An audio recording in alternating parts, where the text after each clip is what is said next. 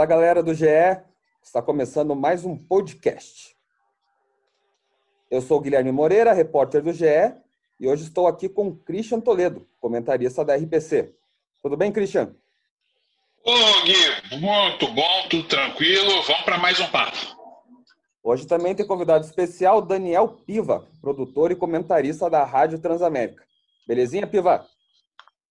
Beleza, Guilherme. Uma satisfação muito grande participar aqui do podcast com você e com o Christian Toledo aí, que é uma grande referência no jornalismo paranaense.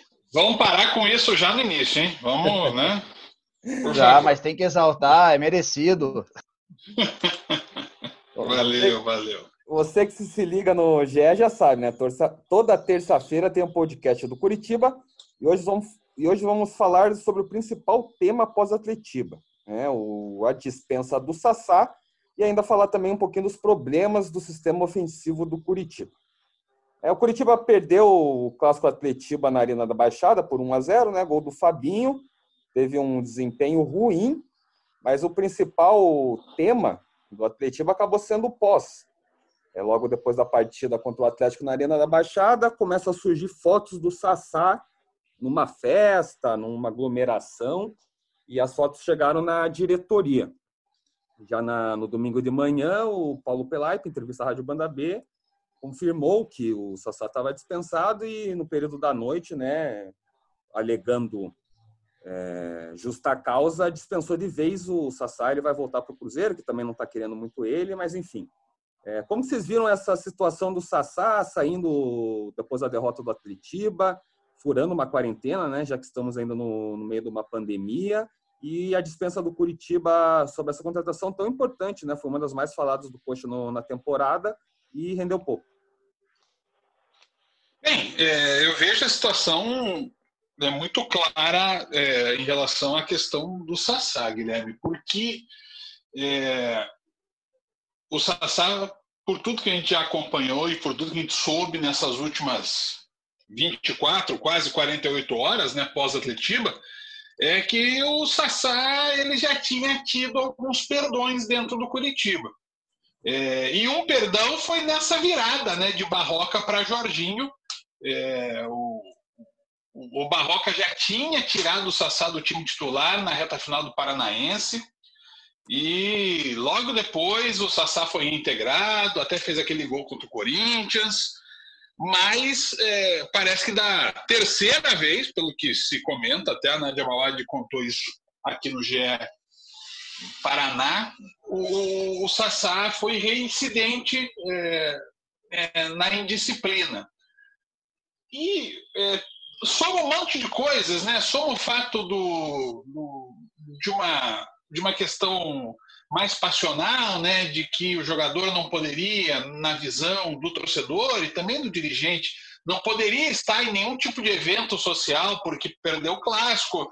É, eu acho que essa é uma questão mais ou menos discutível, né, porque o jogador está de folga, tem o direito de fazer o que quiser, mas não da forma que o Sassá fez. Né? Você vai para uma festa, num lugar fechado, é, com sei lá quantas pessoas, é, e todo mundo sem máscara né? Todo mundo sem máscara, todo mundo junto, aglomerado e sem máscara. É, é, pode ter certeza que isso pode ter sido um grande subterfúgio para o Curitiba é, dispensar o Sassá, mas é um péssimo, péssimo, péssimo exemplo de alguém que sabe que é, as atitudes dele é, refletem para outras pessoas. Então o Sassá teve aí é, o terceiro deslize, a terceira falha, e o Curitiba aproveitou a chance para dispensá-lo, aliviar o orçamento de um salário bastante razoável.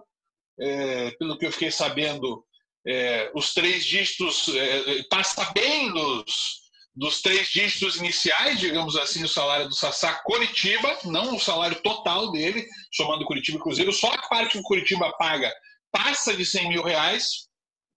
Então, o Curitiba aproveitou para dar um fôlego no orçamento e para, quem sabe, ter um fôlego para contratar alguém que até possa receber mais do que o Sassá, mas que traga uma produtividade bem maior do que ele, talvez até mais profissionalismo. E você, Piva, você concorda? Você acha que foi acertada essa dispensa do Sassá? Ele teve oportunidades mesmo e não aproveitou?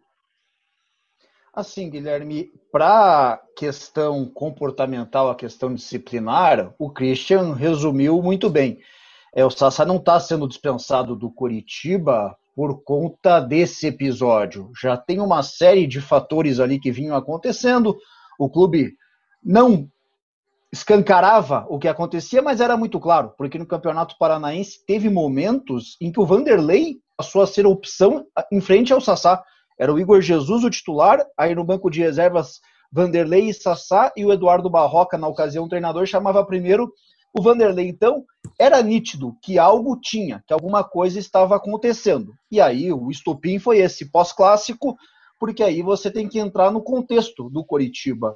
É, o Paulo Pelaipe e o Jorginho são contratados com a incumbência assim de ganhar o vestiário, de ó, aqui quem manda é a gente, não vai ter muita coisa errada acontecendo. E aí o Coritiba perde um clássico, o Sassá sai. E se você vai para o campo, tem três expulsões de forma ali que vai ter cobrança em cima do jogador. Então, além dessa questão financeira que o Christian pega muito bem, tem a parte disciplinar, tem o contexto do time ali que passa a ter expulsão infantil, sei lá, são 10 rodadas, quatro expulsões no Coritiba, sendo que três completamente evitáveis. Eu diria as quatro. Do... É, exatamente. Até do... Pois é, contra o Flamengo. Então, cara, é meio que vai precisar partir para esse lado é, disciplinar, esse lado aí até educativo, podemos colocar assim, para os jogadores. E convenhamos, é para surpresa de ninguém. Quando o Sassá foi contratado, acredito que foi unânime na imprensa paranaense até na imprensa nacional. Todo mundo via o Sassá como atleta com potencial, mas que sabia que era uma bomba relógio, que cedo ou tarde iria ter problema no Coritiba. A surpresa para mim foi a parte do Sassá dentro de campo. Achei que ia render mais. Esperava mais do Sassá. Apenas quatro gols. Perdeu aquele pênalti contra o Manaus na Copa do Brasil. Na ocasião, o 1 a 1 resolvia a vida do Coritiba, mesmo que não sendo ideal você passar sofrendo, mas ao menos amenizaria ali o vexame. E dentro de campo, no Campeonato Paranaense, não consegue deslanchar, faz três gols. No brasileiro, até começa bem quando recebe oportunidades, mas os últimos jogos dele já vinham sendo bem abaixo aí do que se esperava do Sassá, que até então era a principal contratação do Coxa. É, lembrando aqui até os números, o Piva já falou alguns, o Sassá, a passagem dele pelo Curitiba foram 18 jogos e 4 gols, né? Ele jogou nas 10 rodadas aí do brasileiro, então ele já não pode se transferir para um time de uma Série A, né? É, o próprio Cruzeiro numa Série B já não está querendo, então o Cruzeiro vai pegar essa bomba aí do Sassá. Vocês acham que o Sassá ainda tem jeito? Vocês acham que o Sassá ainda vai ter espaço em algum time grande do futebol brasileiro ou a, a carreira dele agora é só ladeira abaixo? Cara, a gente tem um problema que é, que é recorrente né, em muitos jogadores. É, a explosão rápida, né? E o Sassá surgiu muito rápido no Cruzeiro, no Botafogo, se a gente for lembrar. Hoje a gente está até almoçando junto, né, Guilherme, no dia dessa gravação.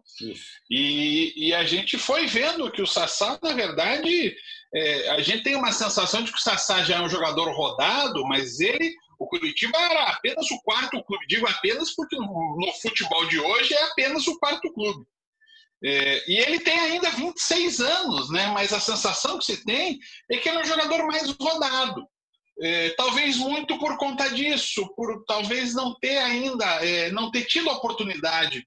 E aí a gente vai para outros problemas da sociedade brasileira, a questão da educação, a questão de como o futebol é lidado como tábua de salvação de várias famílias, é, e como isso acaba prejudicando a preparação desses jovens que estouram no futebol. É, a gente vai discutir tudo isso, mas a gente não vai chegar no caso específico do Sassá. E o Sassá, é, ele perdeu mais uma chance, né? Porque ele teve uma grande chance no Botafogo, aí foi transferido para o Cruzeiro, teve uma chance enorme no Cruzeiro, desperdiçou a chance do Cruzeiro e veio. O Curitiba lhe deu uma terceira chance na carreira.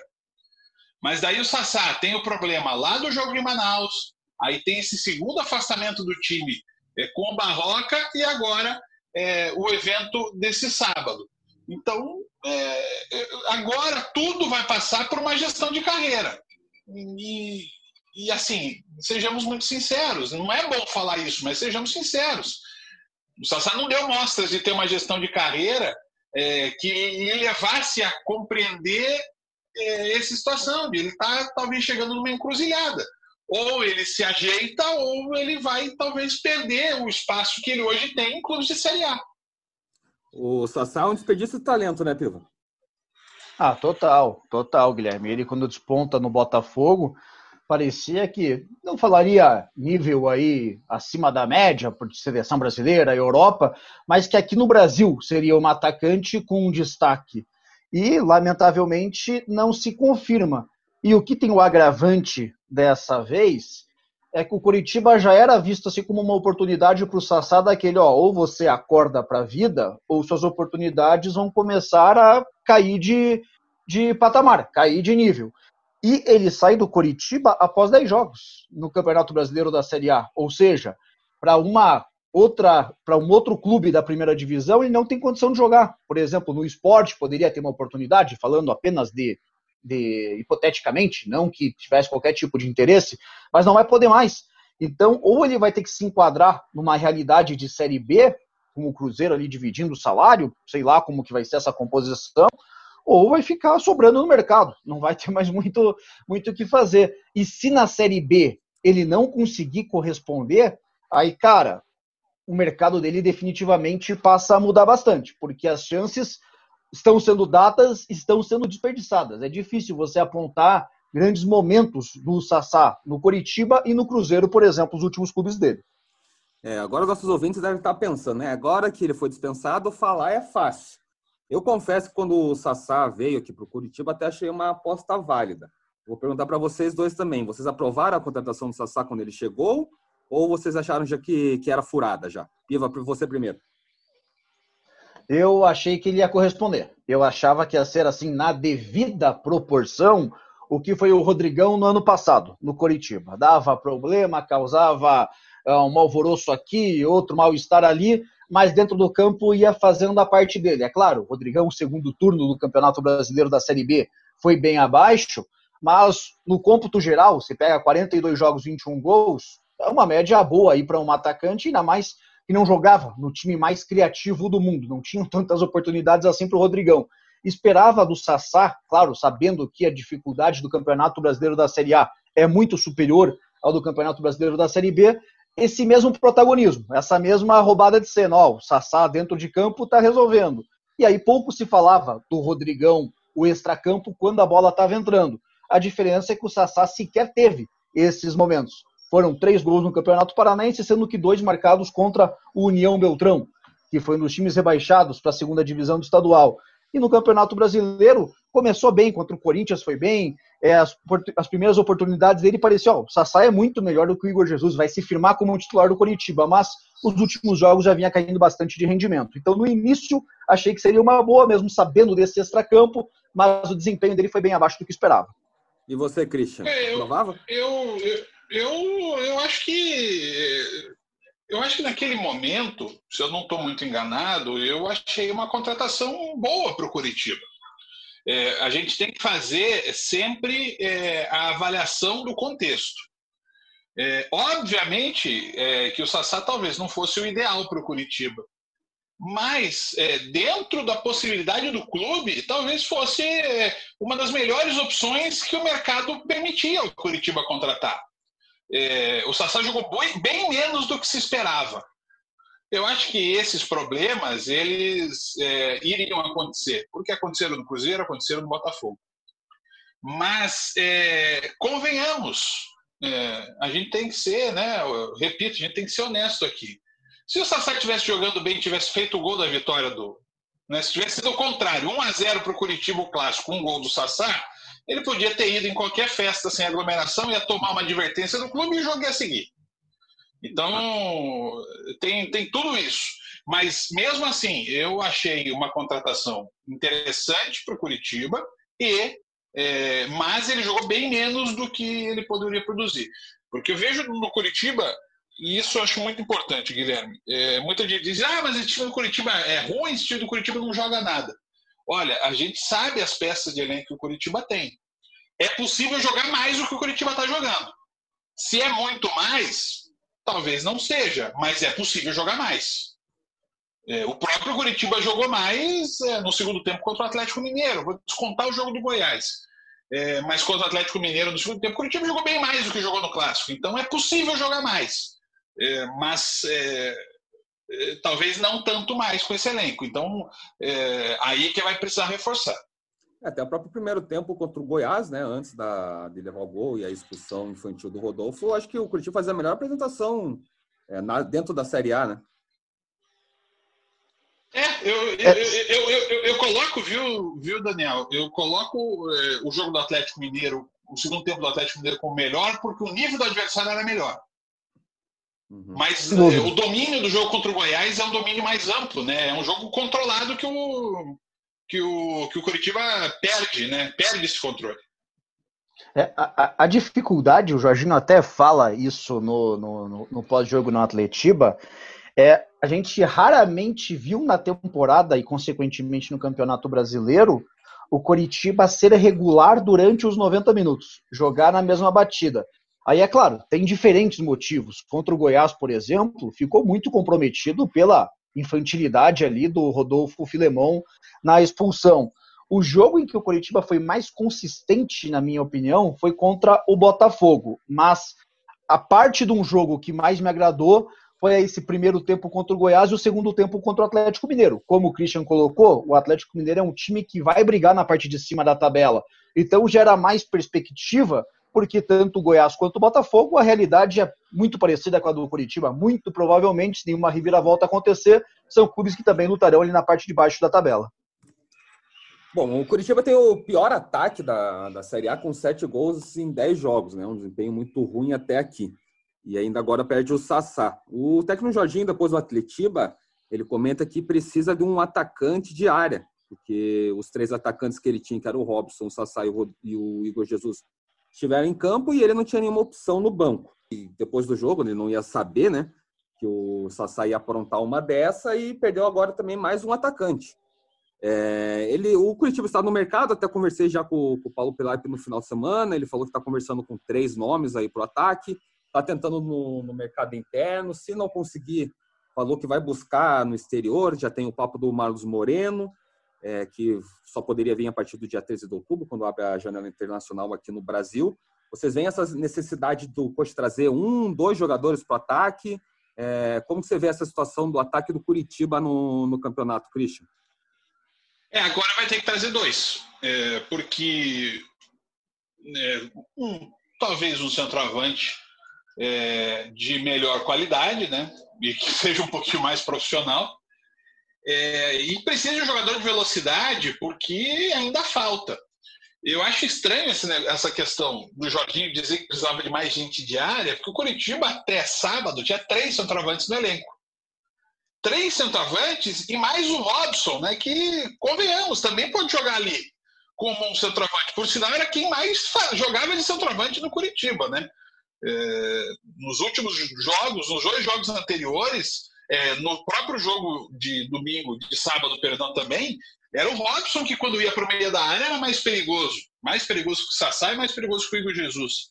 Então, é, você tem três hoje, né? O Igor Jesus, Vanderlei e o Robson. Os três não são jogadores confiáveis 100%, apesar do Robson ser o único que parece é, ter essa capacidade de indignação entre os atacantes do Curitiba. Mas o Curitiba você tem gente de velocidade.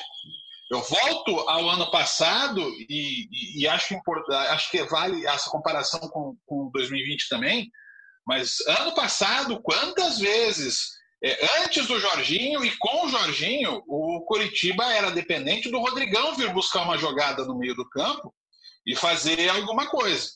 Esse ano aconteceu isso, né? Quantas vezes o centroavante do Curitiba não participou do jogo? Fosse ele o Sassá, fosse ele o Vanderlei, fosse ele o Igor Jesus. A bola não chega no centroavante. Então você precisa ter gente do lado. Sem Rafinha, sem ter outro jogador. Não vai ser só o Sarafiore que vai resolver.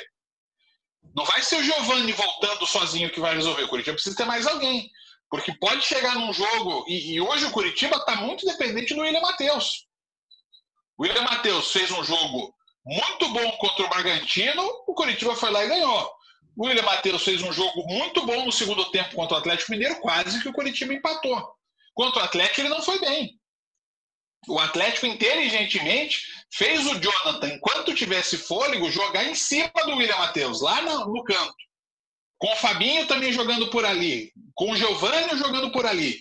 Então o, o William Matheus teve que marcar, então ele não conseguiu apoiar. E aí o Curitiba não tinha jogada. Então não precisa só contratar um centroavante. Se contratar dois centroavantes, o Curitiba vai estar errando. Tem que contratar mais jogador de velocidade. O Curitiba é um time sem saída de velocidade. É, tanto com Robson e o Jesus dos lados, como tinha sido no jogo do Goiás com o Giovanni Augusto. O Curitiba é, é aquela coisa, né? O Curitiba tá andando, tá indo a pé para chegar no ataque, né? Não tá nem de táxi nem de ônibus para chegar no ataque no contra-ataque. O Christian citou bem a questão do centroavante do Rodrigão do ano passado, né? O esquema do, do Jorginho passava muito pelo Rodrigão. E nessa coletiva ele comenta, né, que precisava de alguém de área. É, ele até fala que o Sassá, que agora é jogador do Coxa, e o Igor Jesus, ele sai muito da área. E pelo visto ele vai cobrar muito Pelaipe para achar um atacante centroavante mesmo. É, é, isso que você entendeu também nessa coletiva do, do Jorginho, que um centroavante passa muito pelo esquema dele, Piva? É, ele deixou bem claro assim, né, Guilherme, que não estava ali satisfeito com o que o, com o elenco que o Coritiba tinha. E se a gente fizer um recorte para o curto prazo, pensando no jogo contra o Vasco da Gama, é uma dor de cabeça e tanto que o Jorginho vai ter, porque o Sassá está com essa questão aí de não é mais jogador do clube, o Igor Jesus está suspenso e o Vanderlei, ao que tudo indica, embora esteja no elenco, mas não está mais nos planos, porque é, conta, né? nem banco de reservas, pois é, nem aparece como opção mais. E aí você vai depender muito do Robson, numa volta do Neilton. Mas e se o Neilton não tiver condição? Vai fazer o quê? Ah, já vai jogar o Sarrafiori, mas até a característica do Sarrafiori não preenche bem isso. Então é um momento bem delicado que o Coritiba tem para formar esse ataque contra o Vasco, tanto em qualidade quanto em quantidade, porque, sei lá, é, não tem nem aquela opção que você fala, ah, mas esse cara não é bom. Não tem muita opção. Ele vai ter que, ou, ou vai ter que lançar o Sarrafiori, ou então apostar Lia Sassi, Thiago Lopes, Gabriel, jogadores em que a torcida do Coritiba não tem a menor confiança. Então é um momento complicado. Se o Coritiba não for para o mercado, ele vai sentir a falta do Sassá. Mesmo o Sassá não rendendo aquilo que se esperava, mesmo o Sassá tendo esse histórico de confusão, mas era um titular do time. Então, se não repor, não conseguir achar um centroavante que venha para se titular, vai deixar o técnico insatisfeito, vai deixar o time com problemas. Então, é um momento complicado.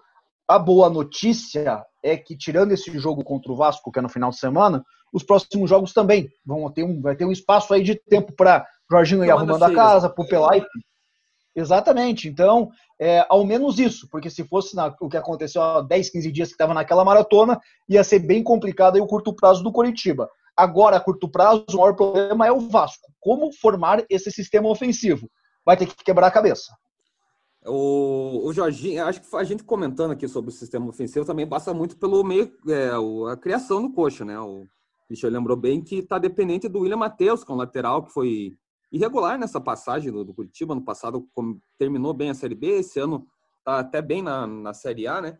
Mas o Curitiba tem esse problema de criação. O, o Jorginho comentou que falta equilíbrio para o sistema de criação do Curitiba. Ele acha que, que o time cria, mas ainda não cria nos dois tempos. É, vocês concordam com essa afirmação do, do Jorginho? O Coxa está bem de criação mesmo? Ou está muito confiante nas voltas do Giovanni, do Giovanni Augusto, que a gente sabe que tem problemas ainda físicos e clínicos e não são tão confiáveis assim, né? Ah, eu assim, acho. Né? Eu, eu... Pode ir, Cristian. Vai você, Cristian. Não, eu, eu, penso o seguinte: é, é, engraçado o Jorginho dizer isso, porque é ele quem monta o meio-campo do Curitiba, que ia para o Atletiba com o Hugo Moura, Matheus Salles e Matheus Bueno. E quando ele perde o Matheus Salles, ele simplesmente coloca o Matheus eh, Galdesani de primeiro do meio-campo, onde ele não jogou nada, por sinal. Então, para você ter um time equilibrado, você tem que ter peças que equilibrem o jogo. O Curitiba era um time talhado para se defender no Atletiba. O Curitiba entrou em campo para não tomar gol. E isso quem decidiu foi o seu treinador, foi o Jorginho.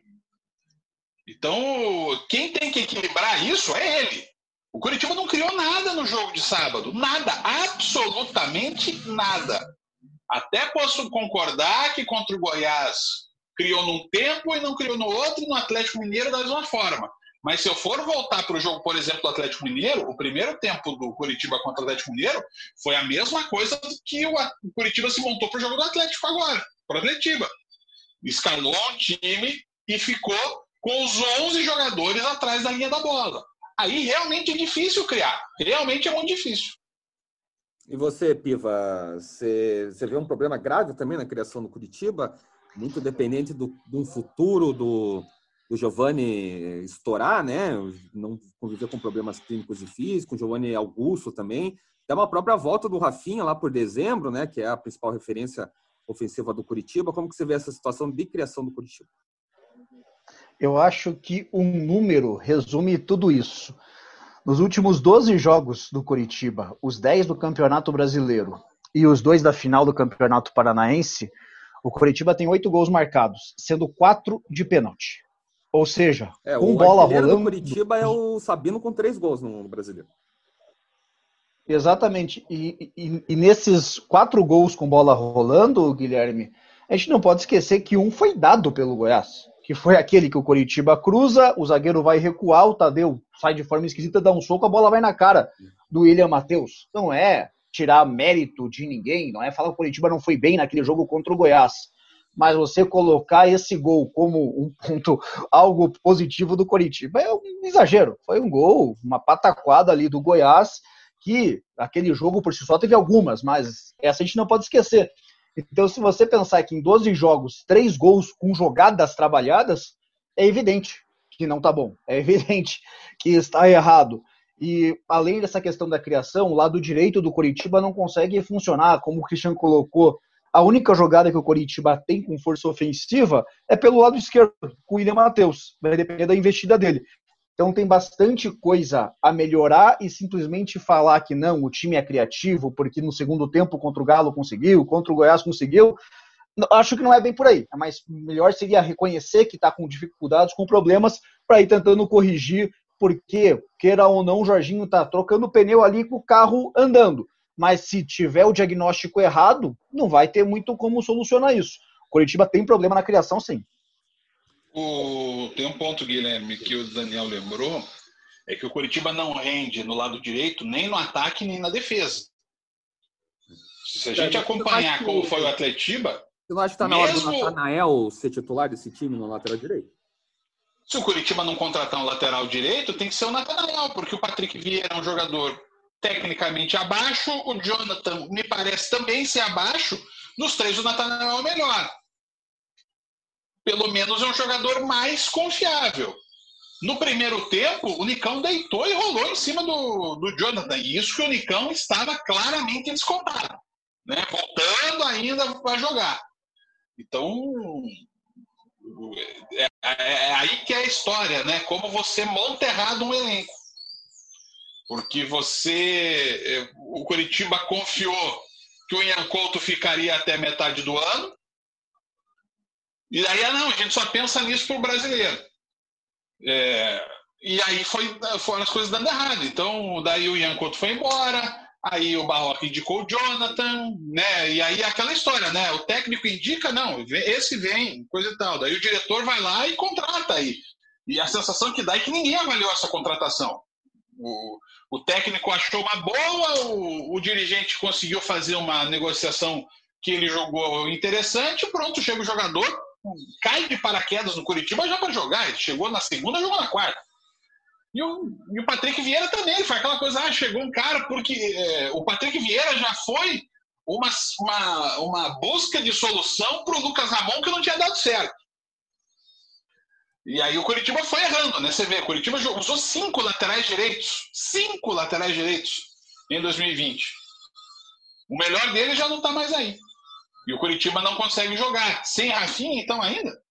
É complicado, né? Bom, o Piva lembrou bem, o Curitiba tem três jogos agora, três semanas cheias, né? Enfrenta o Vasco no domingo no Couto Pereira, depois contra o Fluminense fora numa segunda-feira e depois recebe o São Paulo no dia 4 de outubro no Couto Pereira. Esses são os próximos jogos do Curitiba pela Série A. É, lembrando que no domingo já acompanha Curitiba e Vasco pelo tempo real. É, fechamos, né? Eu queria agradecer você, Christian, pela participação novamente aqui no GE, no nosso podcast. E fique atento que daqui a pouco a gente chama você de novo, viu? Eu estou sempre à disposição. Pode me chamar que eu... tá no meu contrato, viu, Guilherme? Piva, também queria agradecer você disponibilizar um tempinho aí para a gente falar do Curitiba e de todo esse rolo do Sassá, os problemas do, do ataque do Coxa. Obrigado, viu? Eu, eu que agradeço, uma satisfação muito grande participar e sempre à disposição dos amigos aí para quando precisar, estou sempre à disposição. A gente fica por aqui e te convida para conferir toda terça-feira nosso, nosso podcast sobre Curitiba. E claro, fica sempre ligado aqui no GE com toda a cobertura diária do Curitiba. Valeu!